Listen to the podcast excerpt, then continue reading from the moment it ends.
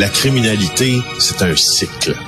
Et tu vois, le nouveau procès va se dérouler sans qu'aucun témoin ne se présente à la barre. L'histoire des criminels racontée par l'unique journaliste d'enquête, Félix Séguin. Écoute, Félix, les révélations d'un tueur à gages commencent à rapporter et ça va permettre d'élucider de nombreux meurtres. Ah, fort probablement, euh, Frédéric Silva, un des tueurs à gages, les malheureusement plus prolifiques de l'histoire du Canada, a décidé de retourner sa veste contre ses anciens frères il y a déjà euh, deux ans et ça semble commencer à rapporter les informations qu'il fournit à la police. Il y a des plongeurs de la Sûreté du Québec qui, euh, hier, ont scruté les abords et le fond de la baie aussi de Carion à Saint-André d'Argenteuil parce qu'on veut retrouver les restes de Jean-Raymond Claude. Euh, il avait 37 ans quand il est mort. Il était père de deux enfants en 2015. Déjà, ça fait un bail. Hein? Euh, cet homme-là, qu'on surnommait Jean-Jean dans le monde interlope, avait été convoqué euh, au restaurant Boston Pizza, Centropolis de Laval. Après ce rendez-vous au restaurant, on ne l'a plus jamais revu. Euh, lui, il était à coquiner d'ailleurs à Ducarme Joseph, qui a fait hmm. énormément parler de lui pour sa violence.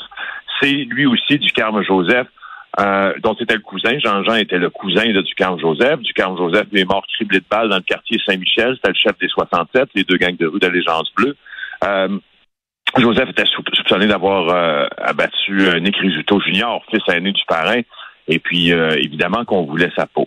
Alors euh, là, euh, quand on a euh, commencé à se demander qu'est-ce qui s'est passé avec notre ami Jean-Raymond Claude, parce qu'on sait c'est qu'il était près des Hells Angels à l'époque, assez près des, Rockers, qui était le groupe, si on veut, d'intervention des Hells Angels, un club d'école extrêmement violent qui commettait meurtre, passage à tabac et etc. Et que donc après ce restaurant, après ce rendez-vous au restaurant, on ne l'a plus revu. Par contre, quelques années plus tard, on va retrouver son fémur. En fait, on va retrouver un fémur et on va faire des analyses d'ADN sur celui-ci et on va permettre de, conclure, qui permettront de conclure qu'il s'agit du fémur de Jean-Raymond Claude et donc de statuer ainsi qu'il a été victime de meurtre, n'est-ce pas? Euh, alors là, on veut retrouver son corps. Et tout ça découle donc des révélations selon nos informations. Le texte est signé par euh, Éric Thibault et Maxime Delan, moi-même, dans le Journal de Montréal.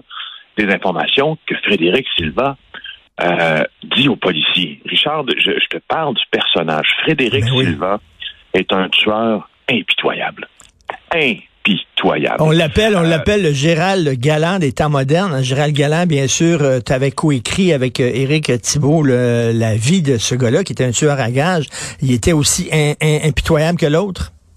Ben oui, sinon plus, euh, parce que je, je, je crois en fait là que que Frédéric Silva était plus violent que Gérald Galland, si toutefois c'est possible. Je pense qu'il a commis ses premiers meurtres alors qu'il était plus jeune et de très très bonnes sources. Ce qu'on me dit là, de Frédéric Silva, c'est que il a une mémoire phénoménale lors de ses déclarations à la police avec qui il collabore maintenant.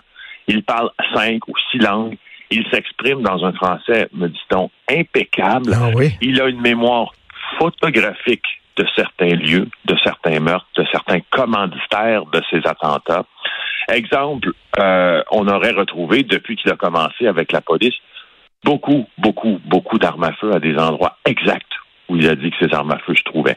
Parce que quand tu enquêtes, quand tu essaies de refaire, c'est un des travails, écoute, on est devant l'affaire Silva, là, ça, ça se déroule, on dirait un peu en dilettante pendant qu'on fait d'autres choses et tout ça, mais il y a une escouade de policiers présentement et de procureurs de la couronne entièrement dédiés, Richard, à traiter les révélations de Silva.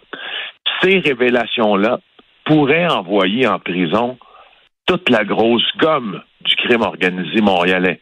Toute la grosse gomme du crime organisé, parce qu'il a été leur contracteur, au fond.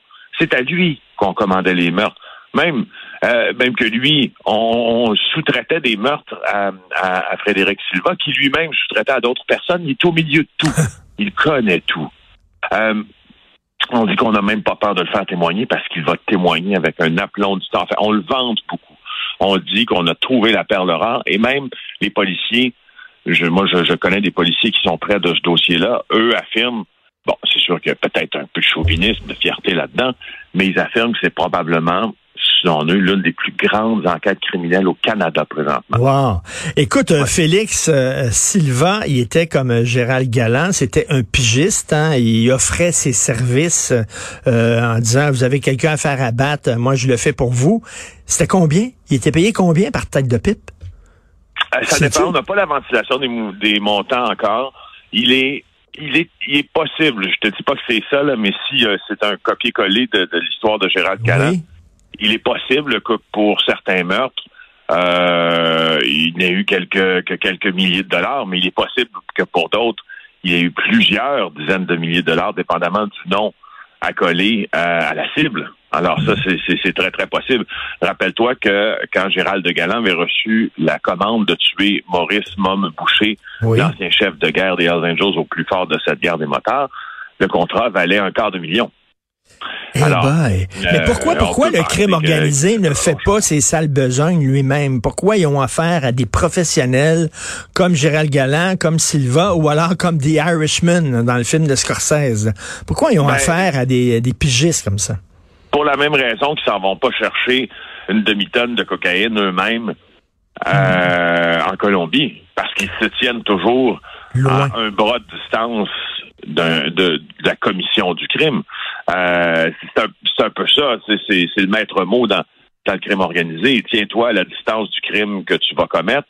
Essaie de le commander à quelqu'un de confiance qui ne va pas te tourner sa veste contre toi ensuite. Alors, c'est un peu ça. À partir du moment où c'est pas toi qui l'as fait, que tu l'as seulement comploté, parfois, tu es plus difficile à aller attaquer que si tu es vraiment la main qui commet le crime. Et euh, Félix, il s'est mis à table, Frédéric Silva. Pourquoi? Ah, ben ça, c'est intéressant aussi. Écoute, je, te raconte ça. Frédéric Silva, il y a deux ans, euh, il, demande d'aller euh, à l'infirmerie pour euh, prétextant là, bon, soigner des avoir, besoin de soins médicaux. Il en profite pour faire un message en disant Pouvez-vous appeler, s'il vous plaît, les policiers, je veux leur parler. Là, des policiers qui viennent le voir, euh, dit-on, je pense, de la Sûreté du Québec en premier lieu. Un policier, Frédéric Silva, c'est un jour de week-end en plus, ils comprennent pas trop ce qu'il veut. Ils, disent, ben, oh, écoute, Ouais, OK, c'est bon, on prend bonne note. Là, Frédéric Silva est comme, écoute, j'ai 50 meurtres à confesser, puis je suis devant quelqu'un qui me dit, ouais, oui, mais non. Alors, il s'est fait demander à appeler les policiers qui l'ont arrêté pour meurtre dans le cadre du meurtre des Amazones, les policiers du SPVM. Il dit, je veux vous parler parce que je vais me faire tuer. Moi-même, parce que je suis dépositaire de trop de secrets.